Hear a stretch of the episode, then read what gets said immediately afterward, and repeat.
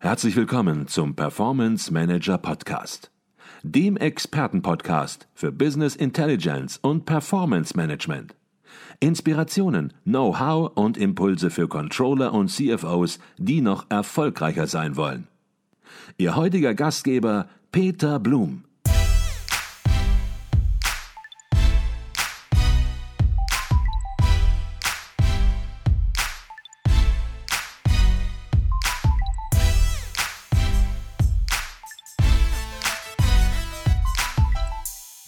Herzlich willkommen zum Performance Manager Podcast. Mein Name ist Peter Blum. Die Fachzeitschrift Controlling gehört zu den wichtigsten Zeitschriften für Fach- und Führungskräfte im Finanz- und Rechnungswesen. Sie liefert jeden zweiten Monat fundierte und anwendungsorientierte Beiträge für alle Controlling-Bereiche zu allen Branchen und für unterschiedliche Unternehmensgrößen. Eine Spezialausgabe, die auch an Kiosken und in Buchhandlungen erhältlich ist, beschäftigt sich in diesem Jahr mit dem Thema Purpose, also dem Unternehmenszweck. Und ich freue mich darüber mit gleich zwei hochkarätigen Gesprächspartnern und Mitherausgebern des Magazins zu sprechen, nämlich mit Professor Dr. Klaus Möller und Professor Dr. Peter Horvath. Beide haben das Thema federführend begleitet und die Aufsätze der namhaften Autoren im Heft koordiniert. Doch zunächst mal herzlich willkommen bei uns im Podcast Professor Dr. Peter Horvath und Professor Dr. Klaus Möller. Ja, danke schön für diese sehr nette Einführung. Äh, ich freue mich, mit Ihnen hier diskutieren zu können über dieses wirklich sehr, sehr aktuelle Thema. Und ich hoffe, äh, dass wir Sie über den Sinn von Purpose überzeugen können. Ja, freue mich auch äh, sehr über die Gelegenheit, dieses extrem aktuelle Thema gemeinsam hier jetzt nochmal ein bisschen näher in die Praxis hineinzutragen. Wunderbar. Herr Horvath, Sie haben gerade gesagt, Sie sind gespannt, ob Sie mich vom Thema Purpose überzeugen können. Und da bin ich auch gespannt, wie sich unser Gespräch entwickeln wird. Wenn man eine Spezialausgabe macht, und die machen Sie nur einmal im Jahr der Zeitschrift Controlling, dann überlegt man sich natürlich, welches Thema nehmen wir denn dieses Jahr im Jahre 2021? Best brennt auf den Nägeln. Was ist aktuell? Wie sind Sie da auf das Thema Purpose gekommen? Ja, äh, das war übrigens gar nicht so schwer. Äh, wenn Sie heute die Zeitungen aufschlagen, wenn Sie die öffentliche Diskussion verfolgen, dann äh, gibt es eine sehr intensive Auseinandersetzung über das Thema, wozu eigentlich ein Unternehmen da ist, was ist äh, sein, seine Existenzberechtigung. also das Thema ist äh, seit, äh, sag ich mal, seit einem Jahr das, äh, hier absolut vorne bei den Unternehmen und vor zehn Jahren haben schon die ersten Studien in der Wissenschaft äh, auch sta stattgefunden. Ich erinnere an eine sehr bekannte Untersuchung aus den USA von Gartenberg, wo gesagt wird, tatsächlich Unternehmen, die sich um Purpose kümmern, erfolgreicher sind auf lange Sicht als andere Unternehmen. Also Ökonomie und Purpose kann man gut miteinander äh, verbinden. Und ergänzend sage ich dazu, äh, bereits vor 100 Jahren hat der Urvater der Betriebswirtschaftslehre Eugen Spalenbach äh, bereits mit diesem Thema auseinandergesetzt. Und seine Idee war, Unternehmen müssen für die Gesellschaft etwas tun. Gemeinwirtschaftlichkeit, das war sein Stichwort. Also ein altes Thema, aber ja. auch ein neues Thema zugleich. Jetzt werden viele unseren Podcast hören, Controller, Finanzer, CFOs und werden sich fragen, Purpose, Mensch, da habe ich schon mal was von gehört. Natürlich kann ich es übersetzen, aber das verstehen wir darunter denn eigentlich jetzt ganz konkret im betriebswirtschaftlichen Kontext, in der Theorie, in der Praxis. Vielleicht können Sie, Herr Professor Möller, dazu etwas sagen. Wie definieren Sie Purpose? Ja, äh, Purpose ist grundsätzlich natürlich äh, ein Ziel, ähm, das über die reine Profit Maximierung hinausgeht. Also im Grunde genommen, wenn man das mit einem Wort übersetzt, ist es der Zweck des Unternehmens. Also warum existiert ein Unternehmen? Ähm, also das mal ganz einfach formuliert und ähm, da knüpfe ich an das an, was äh, eben gerade gesagt wurde. Also diesen Zweck, den gibt es natürlich tatsächlich schon immer. Ähm, man kann die Diskussion, glaube ich, ganz gut mit dem ganzen Thema Business Models oder Geschäftsmodelle vergleichen. Also auch Geschäftsmodelle äh, gab es natürlich seit den Medici, also seit dem Mittelalter und wahrscheinlich sogar noch davor, äh, auch in der äh, Steinzeit, also bei Tauschgeschäften. Äh, aber diese explizite Auseinandersetzung damit, wie gestaltet man ein Geschäftsmodell, was sind Elemente davon, äh, die war jetzt äh, so Thema der letzten zehn Jahre und genauso ist es jetzt auch mit dem Thema der Sinnstiftung oder dem Unternehmenszweck, dass man dessen Ausgestaltung und vor allen Dingen auch die Verbindung mit der Steuerung jetzt wesentlich intensiver diskutiert. Mhm. Von der Idee bis zur Umsetzung des Heftchens, bis zur Fertigstellung des Magazins, da ist es natürlich immer ein langer Weg und man macht sich dann natürlich auch Gedanken, wen holt man alles ins Heft rein, wen spricht man an, welche Inhalte will man adressieren, um auch ja, möglichst eine breite Lederschaft auf der einen Seite anzusprechen, aber auf der anderen Seite auch ein spannendes Heft zu produzieren für einen ja doch sehr wichtigen, aber auch populäreren Thema. Wie sind Sie da vorgegangen, Herr Professor Howard und dann vielleicht ja ergänzen noch Herr Müller. Ja, ja. Äh, Sie haben wahrscheinlich schon festgestellt, äh, dass das Heft sehr, sehr umfangreich geworden ist. Mhm. Äh, das hat damit zu tun, dass wir wenn wir ein Thema angehen, äh, immer 50 äh, Prozent mehr Leute ansprechen, weil wir davon ausgehen, dass eine Hälfte absagen. Und diesmal haben alle zugesagt. Das heißt also, das ist schon ein Zeichen, wie wichtig dieses Thema ist, wie virulent das in den einzelnen Unternehmen ist. Wir beide haben ein relativ großes Netzwerk, sowohl in der Wissenschaft als auch in der Praxis. Und unser Ansatz war erstens, Wissenschaftler anzusprechen, die hier äh, etwas Substanzielles zu dem Thema schon beigetragen haben. Und auf der anderen Seite auch Unternehmen, die hier schon äh, mit diesem Thema auch publik äh, geworden sind.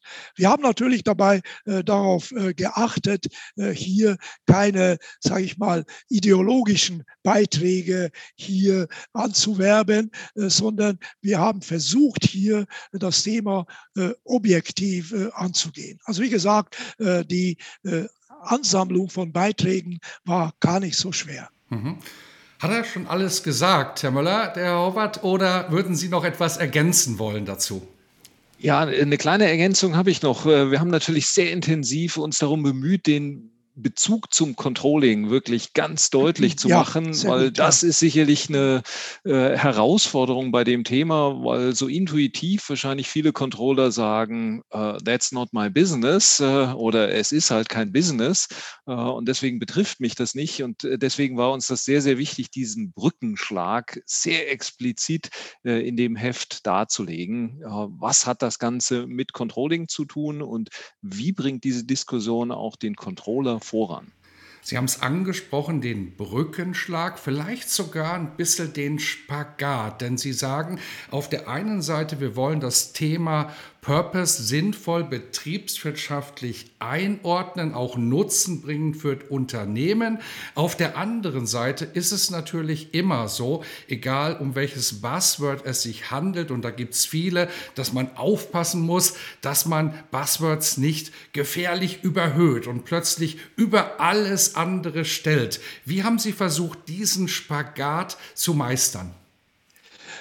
Ja, äh, wenn ich vielleicht kurz anfangen darf, äh, ich glaube, auch das war nicht äh, sehr schwer, weil, wie ich schon vorhin sagte, wir Leute angesprochen haben, die dieses Thema objektiv relativ objektiv angegangen haben und äh, hier äh, nicht die Gefahr bestand, dass daraus eine Art äh, Window-Dressing äh, entsteht.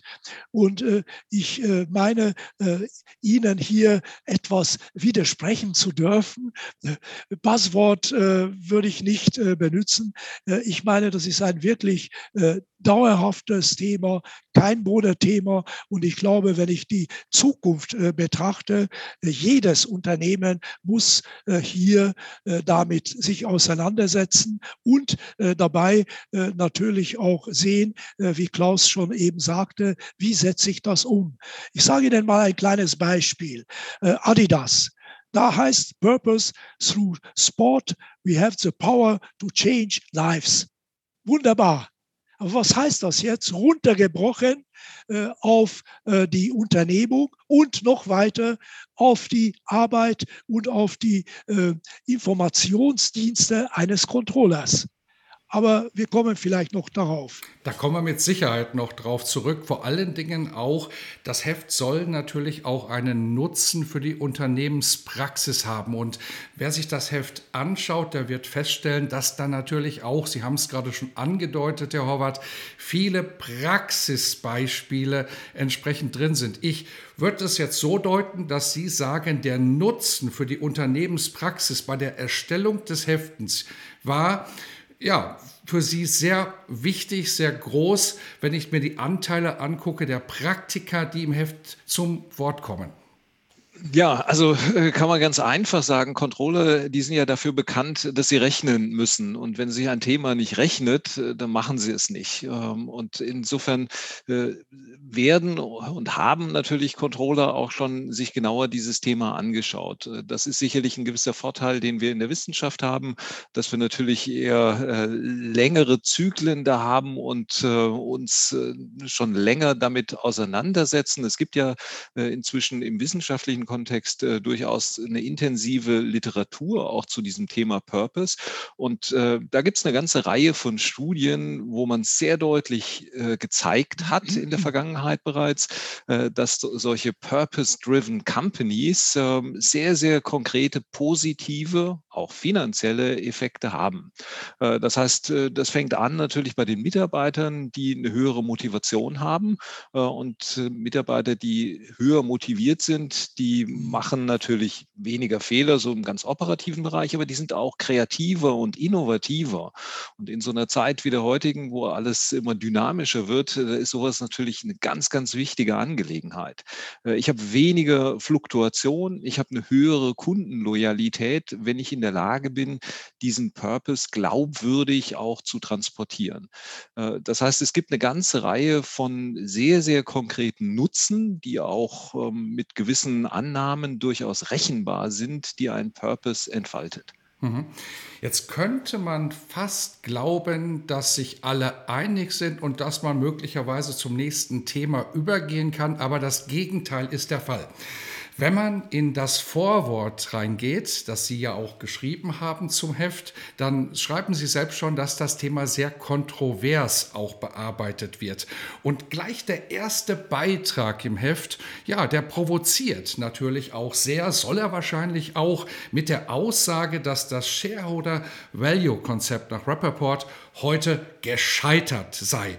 Purpose sei das neue Leitprinzip. Und als ich das gelesen habe, da habe ich mich gefragt, ist das so? Oder vielleicht auch anders gefragt, was spricht grundsätzlich denn dagegen, den Wert eines Unternehmens langfristig zu steigern, Herr Professor Horvath? Ja, also jetzt haben Sie mir eine Frage gestellt, da könnte ich mit einer Vorlesung antworten, aber ich fasse mich kurz. Ich glaube, äh, da hat äh, meine Kollegin Weißenberger äh, sicherlich etwas überspitzt formuliert. Natürlich muss ein Unternehmen auf lange Sicht Gewinne erwirtschaften. Nur Shareholder Value ist auf einen Stakeholder des Unternehmens ausgerichtet und das ist der Eigentümer. Aber wir haben heute eine Situation, wo die Unternehmen viele äh, sogenannte Stakeholder haben. Also Herr Professor Schwab, der das Davoser äh, Wirtschaftsforum gegründet hat, hat hier formuliert Stakeholder-Kapitalismus. Also das ist unsere Situation. Das heißt also, äh, wir müssen hier äh, dieses Zielsystem erweitern und auch diese Stakeholder-Interessen hier äh, einbeziehen. Das macht natürlich die Arbeit eines Controllers äh, nicht leichter. Aber alles in allem, da gibt es schon äh, Ansätze und auch Instrumente, diese sogenannte Triple Bottom Line äh, zu äh, praktizieren, wo tatsächlich ökonomische, ökologische äh, und äh, soziale Ziele miteinander verbunden werden. Also es ist äh, mit äh, Sicherheit so, dass äh, die langfristige Gewinnsteigerung ein wichtiger Punkt ist. Von Maximierung will ich nicht unbedingt sprechen, weil was ist schon ein Maximum? Mhm. Das heißt, ich habe das jetzt so verstanden, Herr Professor Horvath, dass Sie sagen, das Thema darf nicht überhöht werden, aber es ist eine Komponente, die ins Zielsystem des Unternehmens mitgehört, neben dem Thema Gewinn. Was an erster, was an zweiter, was an dritter Stelle steht, das können wir vielleicht auch gleich noch ein bisschen ähm, besprechen, aber vielleicht können Sie auch noch ein bisschen konkretisieren, Herr Professor Möller. Wie würden Sie das Prinzip Purpose, was im ersten Artikel beschrieben wird, auf der einen Seite in das traditionelle betriebswirtschaftliche Zielsystem eines Unternehmens einordnen wollen? Ja, also äh, kann ich im Grunde genommen nur beipflichten. Das ist natürlich in der Tat eine etwas komplexere Argumentation. Äh, ich versuche sie dennoch hier mal äh, kurz darzustellen. Also im, im Kern geht es ja darum, dass die Gewinnmaximierung eigentlich sagt, wir müssen eine effiziente Ressourcennutzung durchführen, um damit wirtschaftliches Wachstum eigentlich zu treiben. Und damit können wir ähm, ja, Renditen generieren. Ähm, und äh, das ist äh, etwas, was eigentlich Zielsetzung von einem Unternehmen ist. Ähm, und äh, die Purpose Diskussion, die versucht oder Argumentation äh, versucht, da eigentlich einen etwas anderen Weg zu gehen und sagt, ähm, also wir müssen eine langfristige und tiefe Integration dieses Unternehmenszwecks eigentlich in das unternehmerische Wirtschaften ähm, versuchen hinzubekommen. Äh, und damit erweitert sie eigentlich den Ressourcenbegriff, äh, den diese reine Gewinnoptimierung äh, sieht. Ähm, und das ist, glaube ich, etwas, was jetzt äh, in den letzten Jahren immer mehr in der Praxis auch angekommen ist. Wir erleben ja aktuell gerade, dass äh, der CO2-Preis so quasi durch die Decke geht. Also dass Ressourcen jetzt mittlerweile doch ganz anders bewertet werden, wo man in der Vergangenheit noch gesagt hat, ja, das ist Material und Arbeitszeit ähm, und dann vielleicht noch ein bisschen Boden, dann kam Wissen dazu und mittlerweile ist unser Ressourcenverständnis eigentlich ein deutlich breiteres. Und äh, damit kommen wir zu der Diskussion auch äh, dieser License to Operate, auf die der Purpose sehr, sehr stark abhebt, äh, wo man sagen muss, also wenn ich äh, keinen äh, überzeugenden Purpose anbieten kann, dann verliere ich die gesellschaftliche Legitimation. Äh, und das ist natürlich in der Tat das Schlimmste, was einem Unternehmen passieren kann. Ähm, da gibt es ja jetzt in der jüngeren Geschichte auch einige prominente Beispiele. Also da können wir in den Sport reinschauen mit der European Super League ähm, oder bei äh, einzelnen Unternehmen, die dort Shitstorms ausgesetzt sind. Äh, und da sehe ich dann direkt auch die finanziellen Konsequenzen, wenn ich mich zu wenig um diesen Purpose kümmere. Mhm. Ja, Darf ich da noch kurz äh, ergänzen? Sehr gerne. Äh, es ist ja so, äh, dass äh, wir äh, auf jeden Fall äh, zwischen Theorie und Praxis unterscheiden müssen. Natürlich ist in der Theorie ein sehr bequemer Weg, ein einziges Ziel in den Mittelpunkt zu stellen und darauf alles auszurichten und da natürlich auch modellhaft abzubilden. Aber in der Praxis ist der Ansatz natürlich in dieser Reinheit überhaupt nicht zu verwirklichen. Es ist ja sogar so, dass wir heute, äh, Klaus hat das auch schon angesprochen, äh, gewissermaßen ein Muss haben, äh, hier uns um diese Dinge zu kümmern. Ich ergänze äh, hier äh, mit dem Lieferkettengesetz, äh, ich ergänze mit den EU-Taxonomie, wo Unternehmen über nicht finanzielle Zielgrößen sehr, sehr umfangreich Auskunft geben müssen, wenn sie eine bestimmte Größenordnung erreicht haben. Das heißt, Theorie äh, die eine Seite und Praxis, die viel bunter ist als dieser äh, singuläre theoretische Ansatz. Mhm. Jetzt reden wir über die Fachzeitschrift Controlling und Sie haben gerade das Wort Ziele in den Mund genommen und wenn man das Wort Ziele anspricht, dann bedeutet das im Controlling-Kontext natürlich auch immer, dass man Ziele messen möchte. Jetzt gibt es ein Buch, das vor einigen Jahren erschienen ist von Simon Sinek, Start with Why. Und in diesem Buch wird genau dieses Thema, das wir gerade besprechen, ja, thematisiert. Und in dem ganzen Buch finde ich nichts von Ziele messen, von Purpose messen. Etwas provokant gefragt, hat der das vergessen in seinem Weltbestseller? Ja, also dann müssten Sie ihn selber fragen. Ich meine ja, äh, äh, wobei man hier eigentlich zweierlei äh, sagen muss.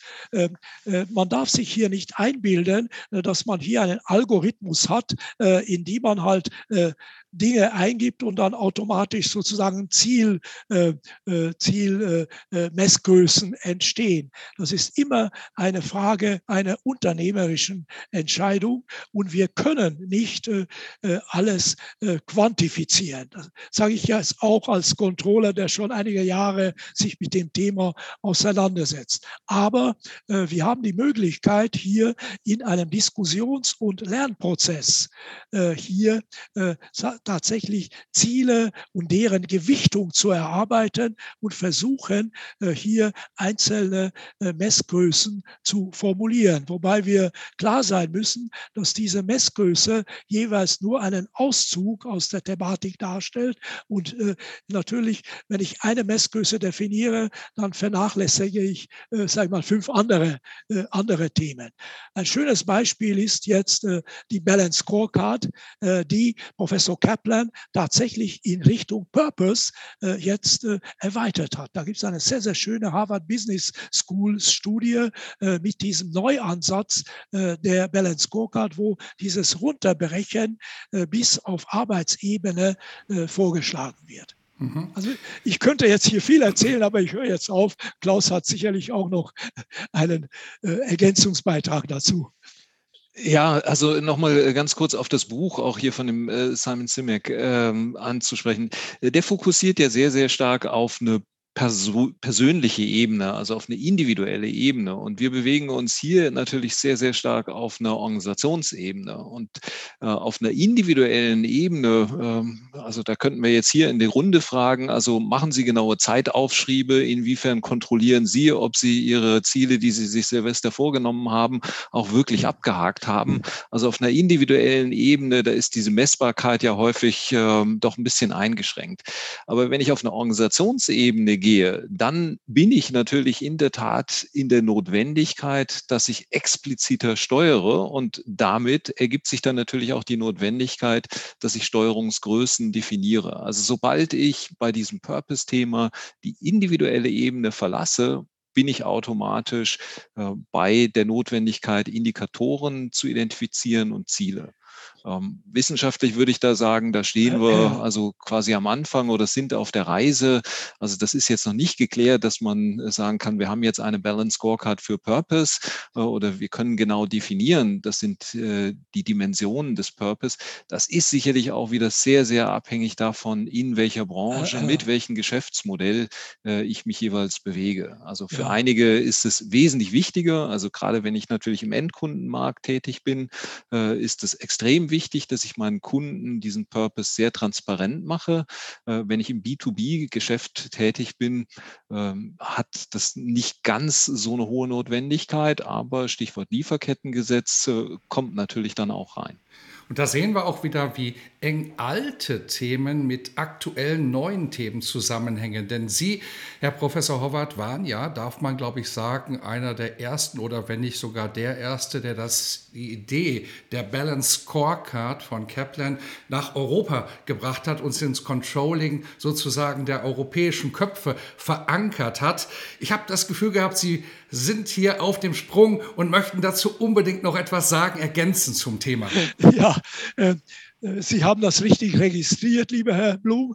Äh, ich wollte hier auf eine Methodik hinweisen, die heute in der Praxis sehr, sehr weit verbreitet ist und äh, wo, wo tatsächlich äh, dieses Umsetzen äh, der qualitativen Ziele in ganz konkrete Teilaufgaben stattfindet. Das ist diese Methode OKA, Objective and Key Results. Überall wird diese Methode praktiziert und da zeigt sich auch sehr, sehr genau, dass wir hier tatsächlich eine Art Kommunikation und Lernprozess haben, äh, um jetzt äh, diese Dinge auch auf der Arbeitsebene äh, etablieren zu äh, können. Also das wird eigentlich schon praktiziert äh, mit äh, dieser wirklich sehr, sehr robusten Methodik und die sehr, sehr erfolgreich ist. Mhm. Viele Führungskräfte in Unternehmen versuchen natürlich auch immer, die Mosaiksteinchen in ein Konzept einzubauen. Und in diesem Zusammenhang fand ich einen Beitrag sehr spannend, nämlich da ging es darum, dass das strategische Doppel sozusagen, Vision und Mission jetzt in deutscher Sprache ausgedrückt, als Teil der Unternehmensstrategie. An der Stelle um den Begriff Purpose ergänzt werden sollte, um sozusagen ein Dreieck der Unternehmensstrategie zu erzeugen. Vielleicht können Sie hier noch mal sauber herausarbeiten, welcher zusätzliche Aspekt im Rahmen der Strategieentwicklung dort abgedeckt werden soll und natürlich auch, ob Sie das auch so sehen, dass es an dieser Stelle positioniert ja. sein muss. Ja, ja. Also ich sehe hier tatsächlich einen äh, Dreiklang. Äh, wenn ich jetzt mit, der, mit dem klassischen äh, Begriff der Vision beginne, da geht es um das Unternehmen. Äh, wo will ich in einer bestimmten Anzahl von Jahren äh, im Markt stehen. Mission, äh, da geht es darum, was will ich dabei für den Kunden, welche Kunden leisten. Und der, das dritte Glied äh, ist äh, hier tatsächlich Purpose. Da ist die Frage, was leiste ich für die Gesellschaft? Was tue ich, um pathetisch zu sagen, zur Verbesserung der Welt? Also insofern ergänzen sich diese drei äh, Ausrichtungen äh, sehr, sehr äh, gut. Natürlich ist das jetzt äh, in, in, der Praxis nicht immer einfach, diese Dinge auseinanderzuhalten. Mhm. Jetzt richtet sich die Fachzeitschrift Controlling natürlich an Controllerinnen und Controller, auch an CFOs in Unternehmen, an Führungskräfte. Und wenn wir aber über die Controller, auf die Controller zu sprechen kommen, dann ist es sicherlich so, dass in den letzten Jahren sehr viele Themen dazugekommen sind. Digitalisierung, künstliche Intelligenz, Machine Learning, Risikomanagement, Green Controlling Corporate Social Responsibility oh, und viele, viele, um viele. Gottes Willen, hören Sie auf. Man könnte wahrscheinlich auch hierüber eine Vorlesung halten, was alles dazu gekommen ist. Jetzt haben Sie ganz am Anfang gesagt, Herr Möller, dass Controller hier möglicherweise auch denken können, it's not my business. Hat das Thema Purpose etwas mit mir zu tun? Und wenn man das kritisch hinterfragt, dann darf man das, glaube ich, auch fragen, weil was soll sonst noch alles in den Controller Koffer hineingepackt werden und muss der Controller nicht aufpassen, dass er hinterher nicht einen gewichtbaren Koffer hat, statt noch wirklich scharf, messerscharf unterwegs zu sein und eine Funktion zu haben. Wohin geht aus Ihrer Sicht die Richtung? Ja, äh, wir haben uns jetzt äh, fleißig darüber unterhalten, über Kennzahlen, wie messe ich den Purpose, wie steuere ich den Purpose, die Relevanz des Purpose.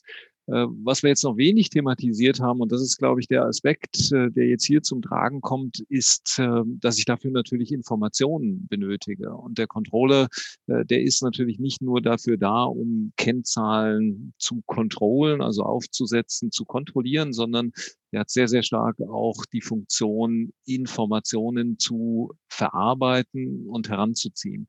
Äh, und das ist, glaube ich, jetzt hier die, der, der Kernbereich, über den wir sprechen, ähm, wie wir das eben gerade gehört haben. Also es geht jetzt darum, ähm, ja, den, den Rahmen ein bisschen weiterzuziehen. Was heißt das für die Welt? Also was ist unser Beitrag in der Welt?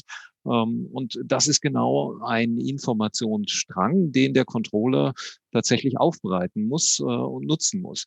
Da kann man jetzt sagen, it's not my business, aber dann treibe ich ein riskantes Spiel mit der Relevanz der Funktion, weil man sagt, wenn das eine wichtige Information ist und ein wichtiger Informationsstrang und ich den ignoriere, dann verliere ich natürlich auch die Relevanz. Also insofern würde ich sehr, sehr klar sagen, äh, das ist eine wichtige Aufgabe für einen Controller, das zu begleiten aber wieder genau zu der letzten Zeit unseres Gesprächs, er muss es messbar machen.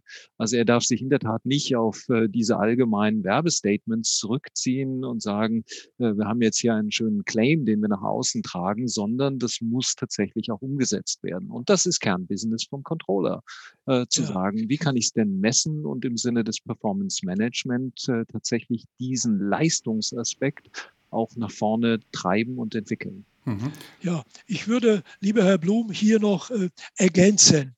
Ähm, Sie haben jetzt eine ganze äh, Liste von Buzzwords äh, gebracht.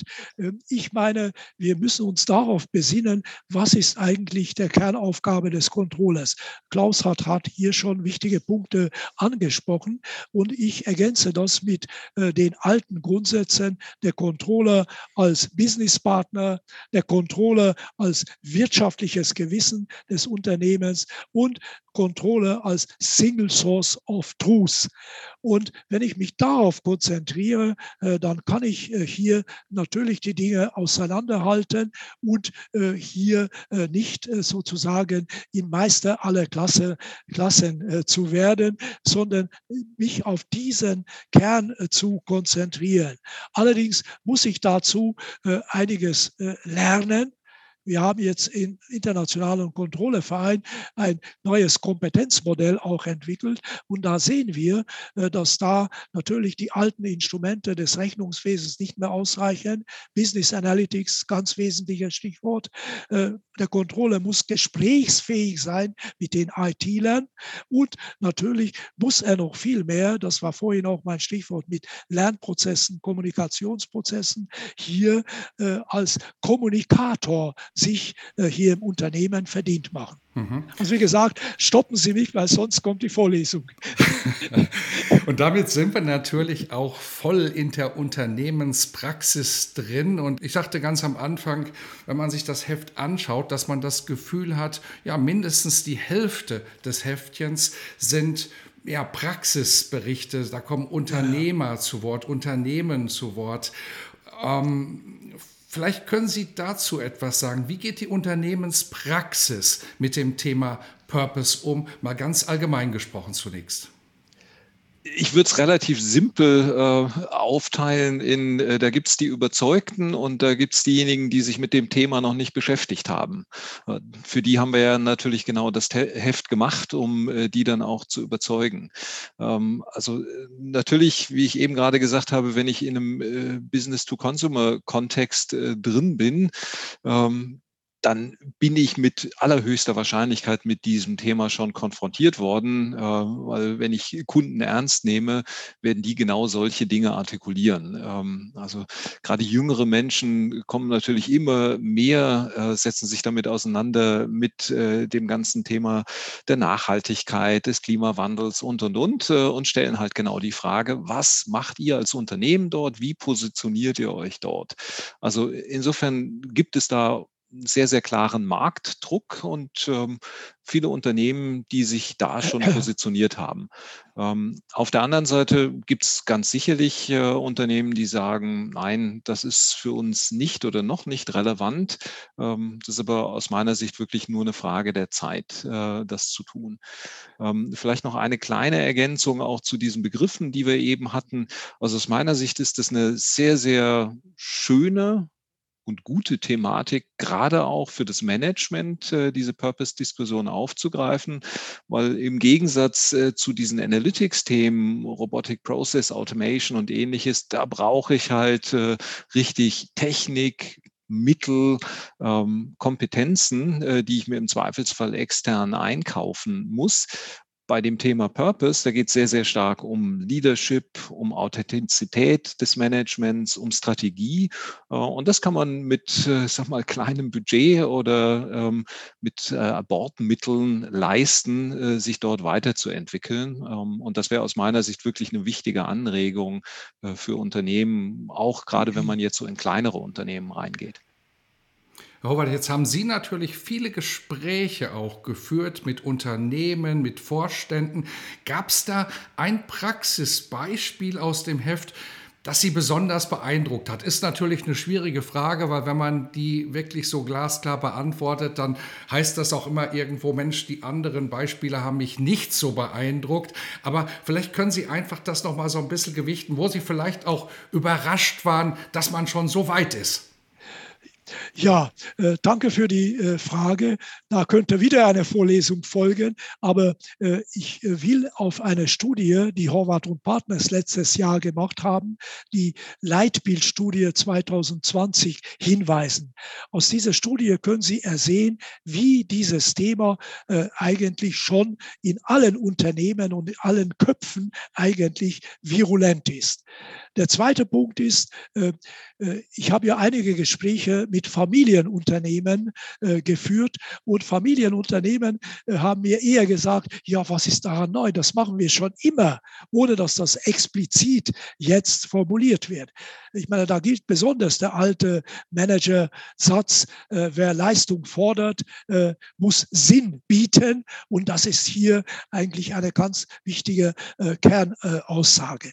Und jetzt zu Ihrer Frage, äh, gerade aus diesem Grunde hat mir das Gespräch äh, mit dem CFO von Trumpf in Ditzingen besonders äh, beeindruckt. Trumpf ist, äh, wie Sie wissen, ein gar nicht mehr so Hidden Champion, ein Weltmarktführer in der Hochtechnologie, Lasertechnologie.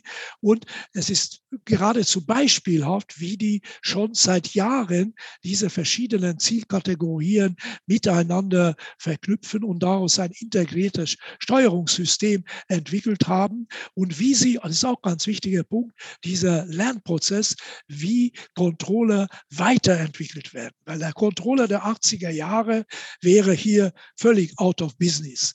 Und äh, es ist ja auch so, dass hier auch äh, Purpose besonders deutlich wird, indem hier eine Stiftung neben dem Unternehmen steht, wo wichtige Dinge in Kultur, äh, Wissenschaft äh, gefördert werden.